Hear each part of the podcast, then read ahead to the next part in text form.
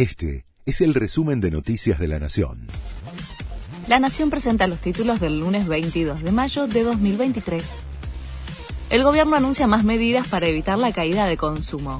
En las últimas horas, el ministro de Economía llegó a un acuerdo con las cámaras bancarias y anunciará hoy que se aumentan 30% los límites de las tarjetas de crédito para compras en cuotas y 25% para las operaciones de pago en una sola cuota para sostener el consumo.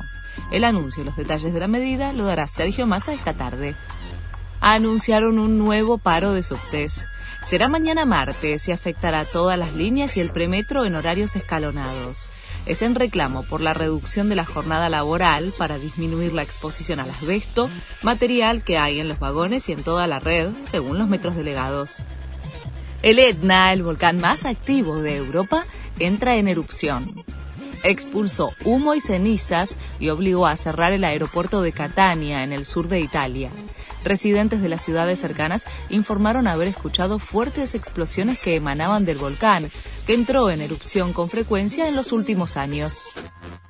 Se confirmaron los amistosos de la selección para junio.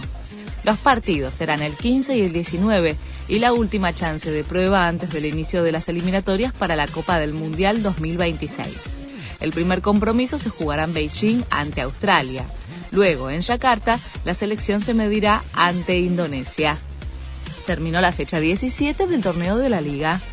River mantuvo la ventaja como líder con un triunfo sobre Platense.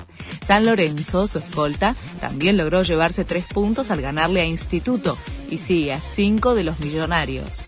Talleres y estudiantes en tercer lugar a nueve de la punta. Quedan 10 fechas por jugarse para conocer al nuevo campeón local. Este fue el resumen de Noticias de la Nación.